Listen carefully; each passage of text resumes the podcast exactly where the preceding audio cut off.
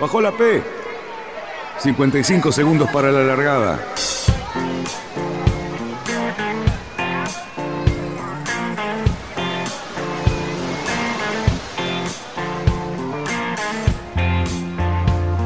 Así comienza Radionautas.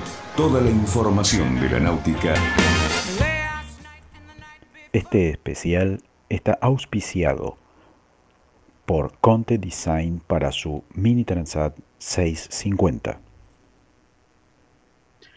Bienvenidos, amantes de radionautas. Hoy tenemos un programa súper especial. Más allá de los especiales normales de la Vendet, vamos a ir con justo el final. Estamos a horas de que Chardalín llegó al Sable Dolón y bueno, nos juntamos acá con eh, Fabián Conte y con Cali Cerruti, que saben mucho más de lo que aparentan, ¿sí? para comentar esta entusiasmadísima Vendée.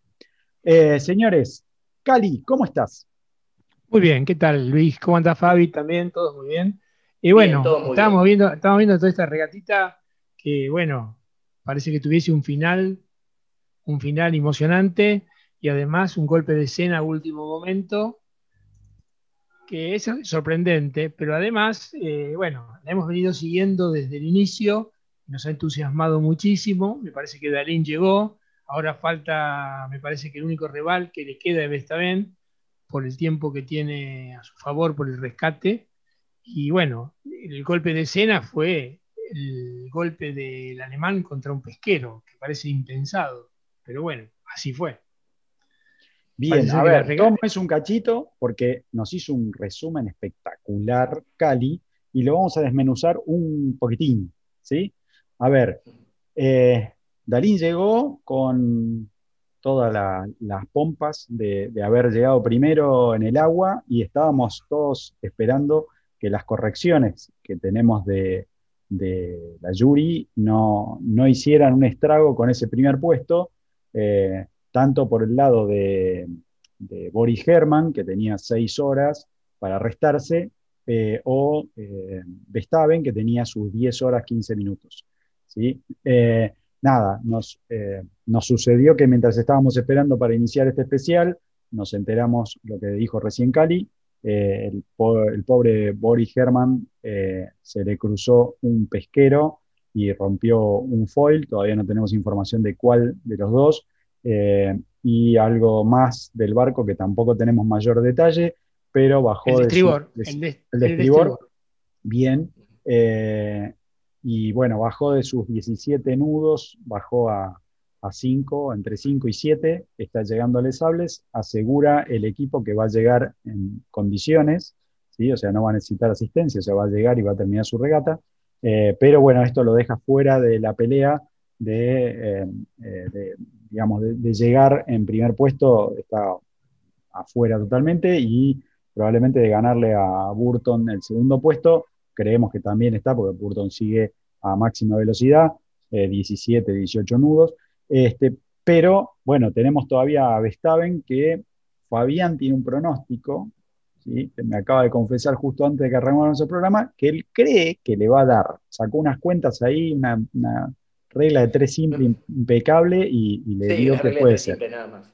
Yo creo que me parece, va a estar todo muy justo. Es más, eh, Boris Herman también, si llegaba a ganar, le iban a hacer por muy poquitito. Yo creo que va a estar todo muy justo y va a estar todo medio supeditado a ver la calma o la baja de viento que pueda haber más cerca de la costa cuando se estén acercando. Pero van a estar ahí, va a ser muy justo. A, a las velocidades que venían, la división me daba que Germán le ganaba por 15 minutos a las velocidades que venían, por supuesto, mm. ¿no? Y Vestaven estaba también para ganar a los dos, a la velocidad que venía, porque Vestaven venía a 19, venía haciendo un BMG de 19.3 y le faltaban 130 y pico de millas y tenía 10 horas. Así que perfectamente era una persona que puede haber llegado, que no sé si no va a llegar. Lo que pasa es que el centro de baja que, que tira la, tira el viento ahora o se sopla ahí, me parece que se está corriendo hacia el oeste. Con lo cual me parece que el viento va a ir en disminución. Sí. Por lo tanto, la velocidad está. Creo que Germán quedó totalmente fuera de carrera y va a bajar al quinto o sexto puesto. porque a la velocidad comparativa que lleva él en este momento con respecto a otros competidores, lo hacen perder un montón, un montón de puestos. Pero bueno, son los golpes de escena que ocurren en las carreras. Sí, la verdad, una lástima, una lástima. Una lástima, pero a ver, es impresionante lo justo que están llegando todos los barcos, porque pensá que vamos a tener más o menos cinco barcos o seis barcos en menos de 24 horas. Sí. pero ahora, Javi, decime una cosa. El otro día hablaba, no, me acuerdo con quién, creo que hablaba con Dani de esto. Eh, yo me tomé el laburo de, constatar, eh, por ejemplo, constatar los tiempos de la Volvo Ocean. La Volvo Ocean en sus cinco etapas, eh, el arribo de los cuatro primeros, cinco primeros, estuvo en tres horas, por ejemplo, entre ellos. O sea, da la sensación de que los barcos, hoy por hoy, se hacen en solitario, esto tiene más mérito acá, pero en solitario o en equipo, estamos hablando de una flota tremendamente pareja. Y en esto me quedo con más dudas porque si bien llegaron todos juntos, podemos decir que esta Vendée Globe, si bien fue mucho más emocionante, tardó cinco días más que la anterior, teniendo en cuenta que teníamos barcos, algunos barcos mucho más evolucionados. No sé qué, cuál es la razón. ¿Vos tenés algún tipo de explicación de esto? Mira, a ver, vamos por, vamos por partes. Eh, el tema de la Volvo, eh, la verdad ya hace varias ediciones donde se han visto que los barcos llegan todos juntos, vayan por donde vayan, en el último día de regata, o no sé, los últimos 15 minutos de regata están todos pegados. Es más, hemos, hemos visto llegadas donde los barcos han llegado con diferencias de 3 segundos o de 10 segundos después de 20 días de regata. ¿no? Eh, yo creo que en, el caso de lo, sobre, en la Volvo, a ver, por un lado tenemos barcos que son todos iguales y por otro lado tenemos eh, barcos que están tripulados por los mejores tripulantes del mundo y están todos juntos arriba en la misma regata repartidos por, por, barcos iguales. Así que yo creo que hay una, hay una igualdad de condiciones impresionante.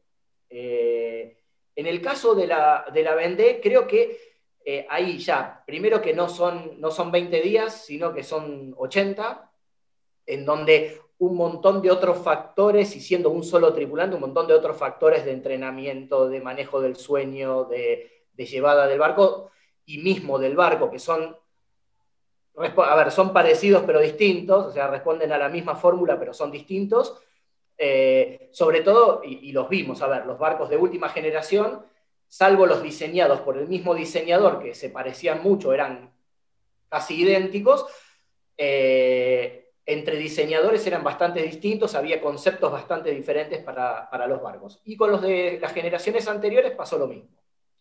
Una cosa que, escuché hace un rato es que eh, la regata esta, el promedio, o sea, eh, esta regata se tardó más por varios factores. Tenemos el factor meteorológico por un lado y por otro lado tenemos que esta regata fue más larga que las anteriores. Fue casi creo que 4.000 millas más. El primero recorrió creo que 4.000 millas más que en la edición anterior.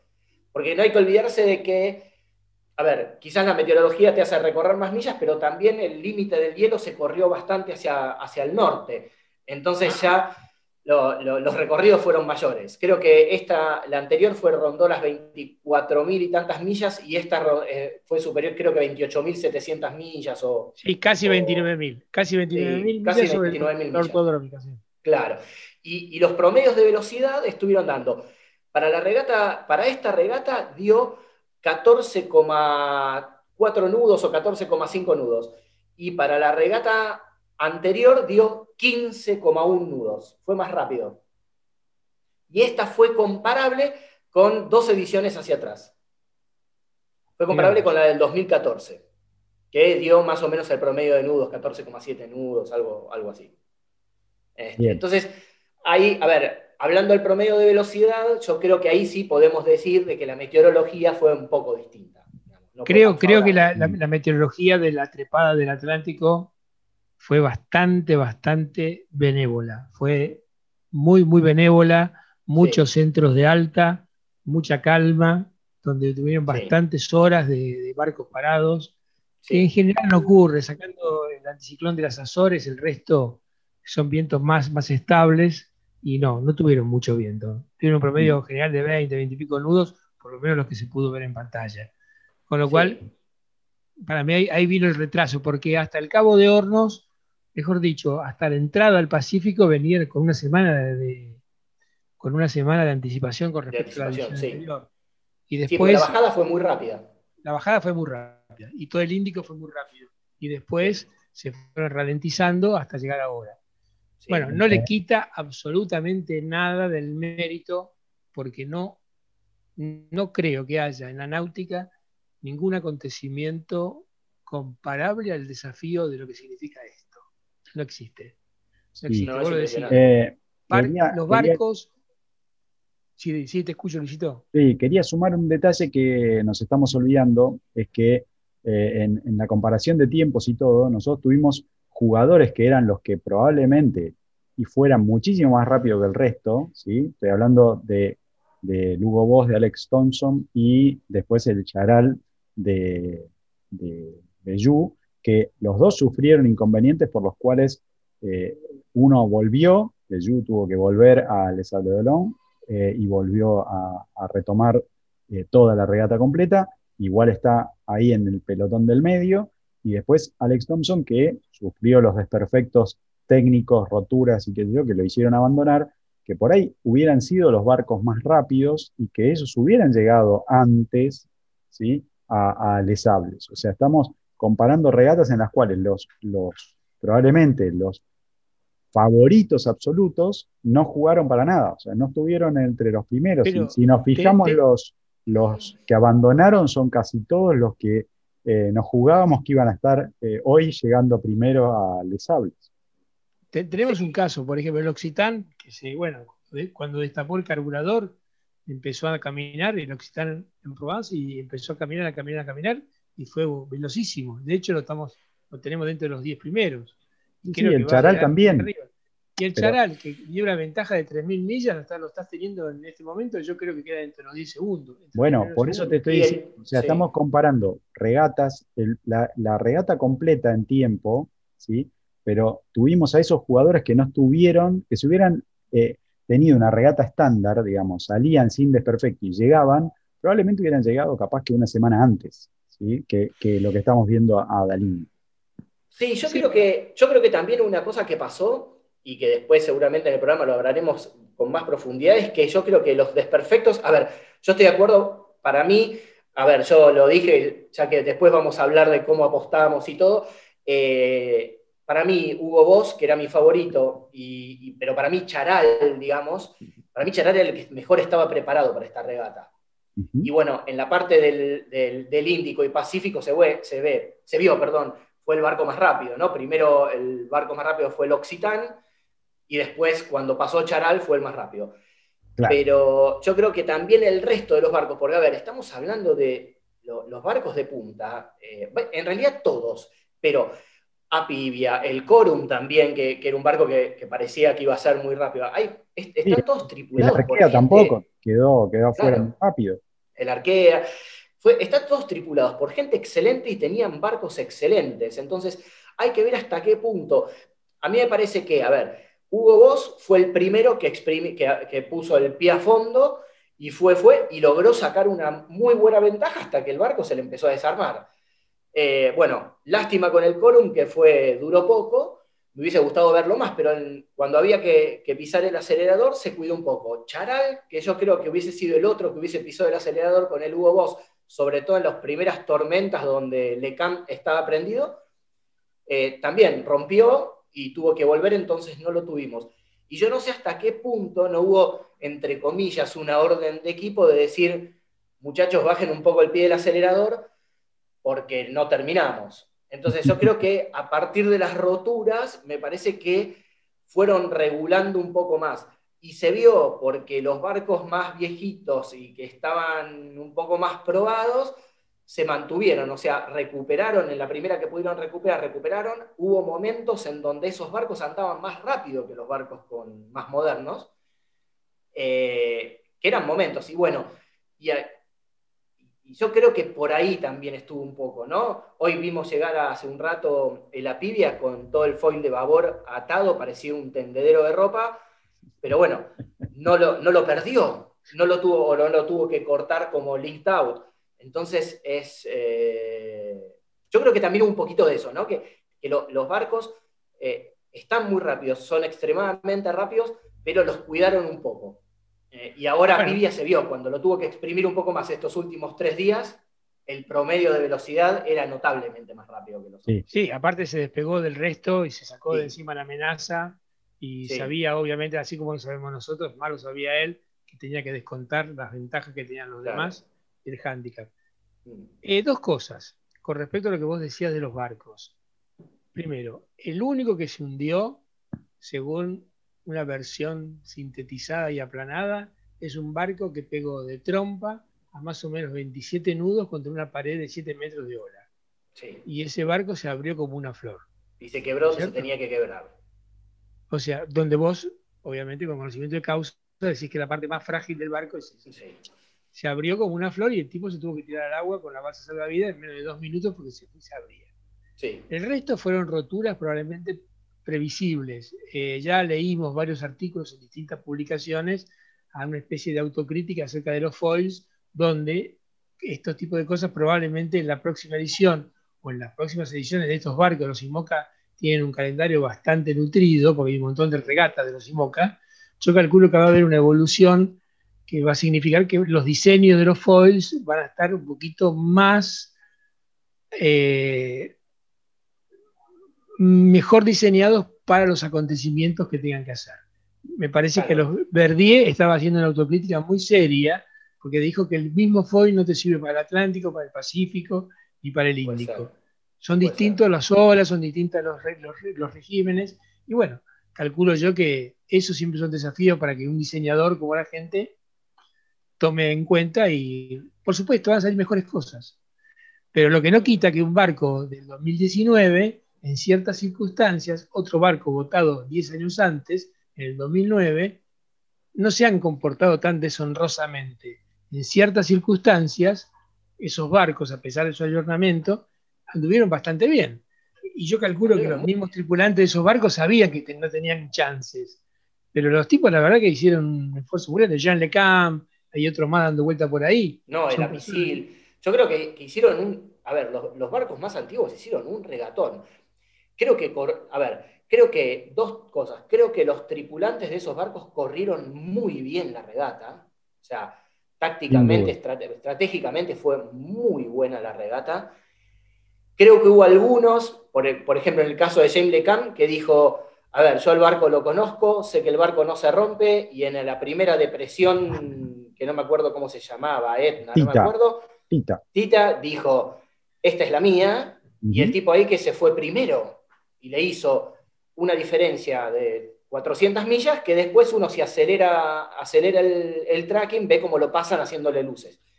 Pero el tipo estuvo 20 días de regata adelante de todo y después la hizo muy bien y tuvo momentos muy buenos y, bueno, después lamentablemente perdió el tren cuando fue a rescatar a Escoffier. lo que pasa es que Jean LeCam tiene, digamos, un barco viejo y él es un señor de 61 años.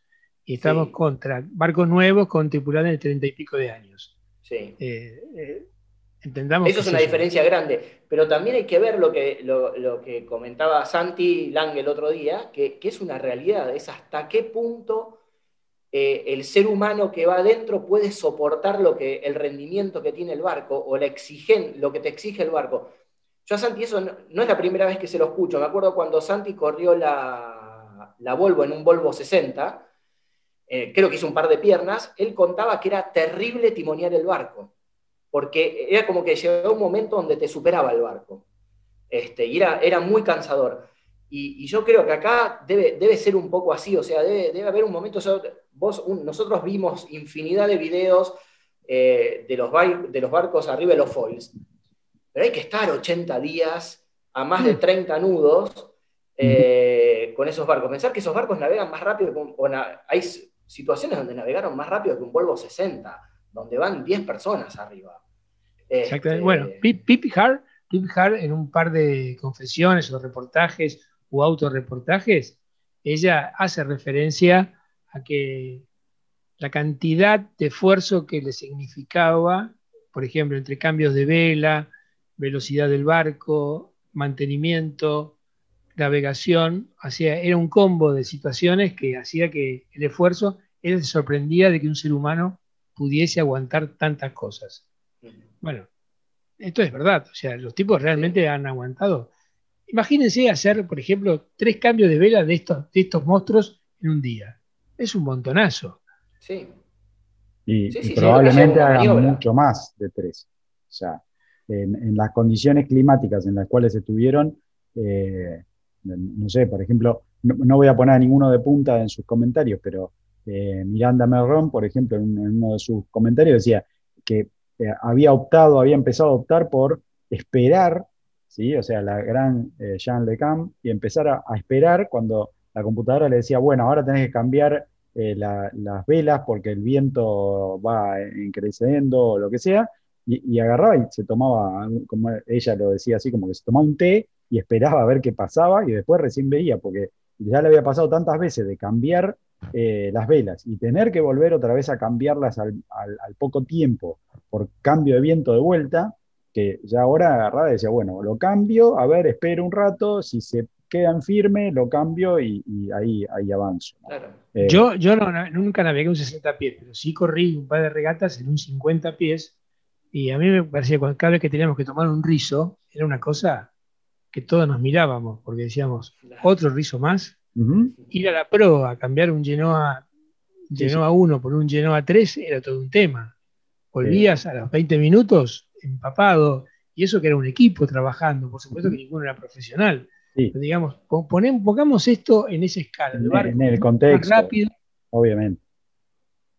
A ver, hoy el, comentario de Vestaven que dijo que parte de su, estrategia, ¿sí? Eh, de, irse tan al norte y, hacer como una, una sola trasluchada importante y no, no hacer lo que hizo Darín, por ejemplo, eh, era porque él había perdido el, eh, la parte del balcón de proa que había perdido los guardamancebos de, desde el mástil hacia adelante, no los tenía más, por lo que hacer proa se le estaba complicando, se le ponía extremadamente inseguro.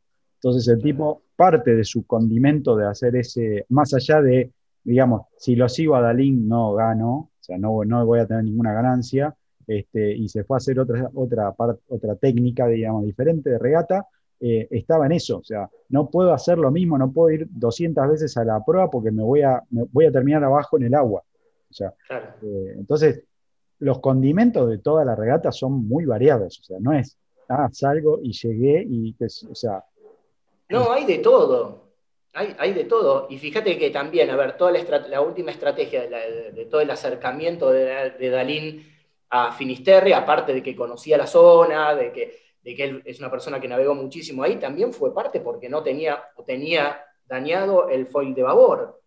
¿no? Entonces, eh, a ver cómo llegar, cómo estar más apoyado, buscar la rotación del viento como para, tratar de él poder navegar eh, más con el foil este, apoyado en el foil de estribor. O sea, hay, hay un montón de cosas. Ellos están llegando a una regata que es recontra exigente. Pensar las veces que se han tenido que subir al mástil eh, a reparar, cambiar drisas seguramente, cuando se rompían los locks de las velas de proa, eh, genoas eh, que se, han quedado trabados arriba y no los podían bajar. O sea, es, una regata inimaginable la exigencia. Es, realmente, hay cosas que, las, que uno puede inventar una épica y nada más, pero acá esta regata en sí misma ya es, los hechos son épicos. Mm. O sea, no, necesitas agrandar nada.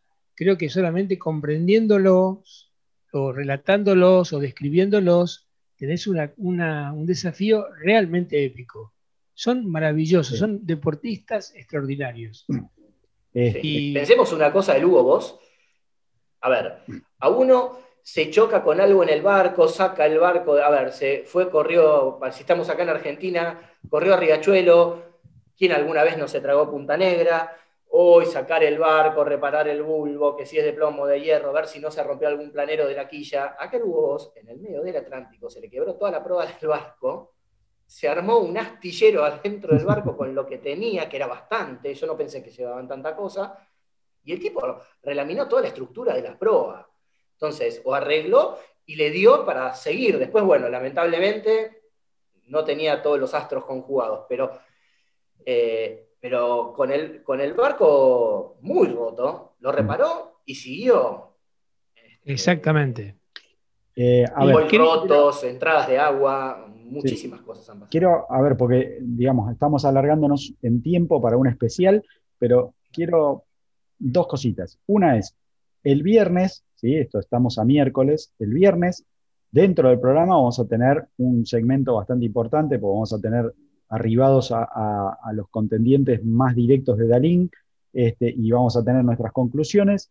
Eh, me gustaría que recuerden que vamos a tenerlo a Jerónimo San Martín, que nada, es un navegante de, altura en un barco pequeño. Yo creo que nos va a aportar bastante en su visión de, digamos, para, esto de que nos pongamos en escala, ¿sí? de un 60 pies a un 20 pies, eh, con lo cual este muchacho recorrió el Atlántico de punta a punta. Eh, ahí nos va a aportar alguna cosa seguramente. Y lo otro que me gustaría eh, dejar así como incógnita, si, Fabián me lo permite, excepto que tenga muchas ganas de responder ahora, pero es foil extremos, volvemos a las orzas, ¿qué aprendimos con el diseño, con estos cambios de diseño? ¿Cómo viene conjugado el tema del diseño después de lo aprendido en esta gran, gran regata. No, te lo dejo para el viernes. Ese te lo dejo para el viernes porque. Es largo. Fabi, decime, Verdier, Verdier, ¿no? Sí. Que yo tenía como un diseñador de, Mini Transat y un señor más bien experimental. Tiene un nivel de, de fama ya bastante grande o, digamos, venía con un nivel de fama grande? ¿Era un, señor de referencia o se está transformando en este momento? No, Verdier, en, toda la parte de, los diseños de los, barcos así, estilo francés, llamémoslo, barcos de regata para, poca tripulación, siempre fue de punta, ya hace muchos años. Ajá. Sí, sí, ya hace muchos años. Es más, él tiene varios. Yo creo que, a ver, es el diseñador del Pogo 3 eh, ah, bueno. me, parece, me parece que tiene, tiene barcos eh, IMOCA 60 anteriores. Va, me parece no. Tiene IMOCA 60 anteriores al, al Pogo 3. Sí, sí. O sea, es un señor que tenemos que tener en cuenta. Tendríamos que por ahí buscar, buscar un poco de, referencia de su historia, porque bueno, a mí algunos se me escapan y todo lo demás, pero. No, es uno de los grandes diseñadores, BPLP. Eh, creo, creo, creo, creo, yo lo tenía como un tipo de un diseñador muy sutil en ciertas cosas, como por ejemplo colaborador para algunas cosas, conocedor de la, de la hidrodinámica de un montón de piezas, un especie de especialista en ese tipo de cosas. Y lo conocía como diseñador de las los mini Transat, pero no tan responsable de todo el proyecto de un IMOCA. Pero bueno, eso es parte de sí, seguro. no, pero hay que pensar, a ver, eh, es uno de los, de los de los diseñadores de referencia. Después está Juan K, obviamente, es indudable que es un, es un, es un diseñador de los, que, de los que desarrollan cosas nuevas. Yo creo que Juan es el, es el inventor de la nueva náutica, de, la nueva, de los nuevos barcos de regata, me parece que... Pero hay varios, hay varios que, se mueven en ese ambiente y ahora, bueno, salido de los mini, está el diseñador del Occitán, eh, que bueno, eh, vamos a ver cómo sigue. A mí me hubiese gustado ver ese barco eh, corriendo contra todos los demás. Exacto, en otras condiciones. Eh, yo, quiero, quiero dejar aclarado que dejar aclarado que el señor que ganó, Dalín, es arquitecto. Es arquitecto naval, sí, sí, sí. ¿Arquitecto o arquitecto navales? ¿Eh? Arquitecto. Eh, sí, seguramente eso le sirvió para que la ventana del, de la pibia esté en el lugar que corresponde, que fue justo la que se, se olvidó ajustarla y le entró toda el agua este, y, le inundó y Eligió, eligió, los picaportes y los colores. Sí, ahí se equivocó, pero debe ser porque es arquitecto. Eh, nada, antes de que todos los arquitectos me salten a los yugular y me maten, quiero dejarles eh, otro tema para el viernes, si les parece, y lo analizamos un poquito más. Eh, una pregunta que me surge, los modelos meteorológicos y que, digamos, y los programas de apoyo que se, está la meteorología, eh, ¿fueron los grandes jugadores para esta Vendée o, no? Porque sabemos que obviamente no todos usaron las mismas herramientas. Eh, piénsenlo, me pueden contestar el viernes como les guste eh, o aportar alguna cosa. Y vamos cerrando porque estamos a poquito, poquito de que Barton llegue este, a Les Hables de Olom y eso también lo vamos a dejar para el viernes. De todas maneras, te digo una cosa con respecto a eso de los modelos. la carta náutica de seguimiento estaba sobreimpresa al Windity. El Windity en realidad es muy vistoso, pero no está tenido como uno de los grandes mm, programas meteorológicos de la previsión meteorológica, ni cierto. Hay muchos otros programas que tienen mucho más asidero científico que producen pronósticos más certeros. El Windity es más o menos. Pero aparte siempre está. A ver, el, el Windity tiene varios modelos, vos podés elegirlos. ¿sí? Y, este, y ahí, ahí eh, es, es, el modelo que vos ves. Eh, los franceses tienen sus modelos más afinados, hay ingleses, hay, bueno, ahí hay un poco de todo. A eso más me refería que al, solo al programa. Pero, gente, nos quedamos casi sin tiempo y tenemos novedades que ya nos están viniendo de la organización.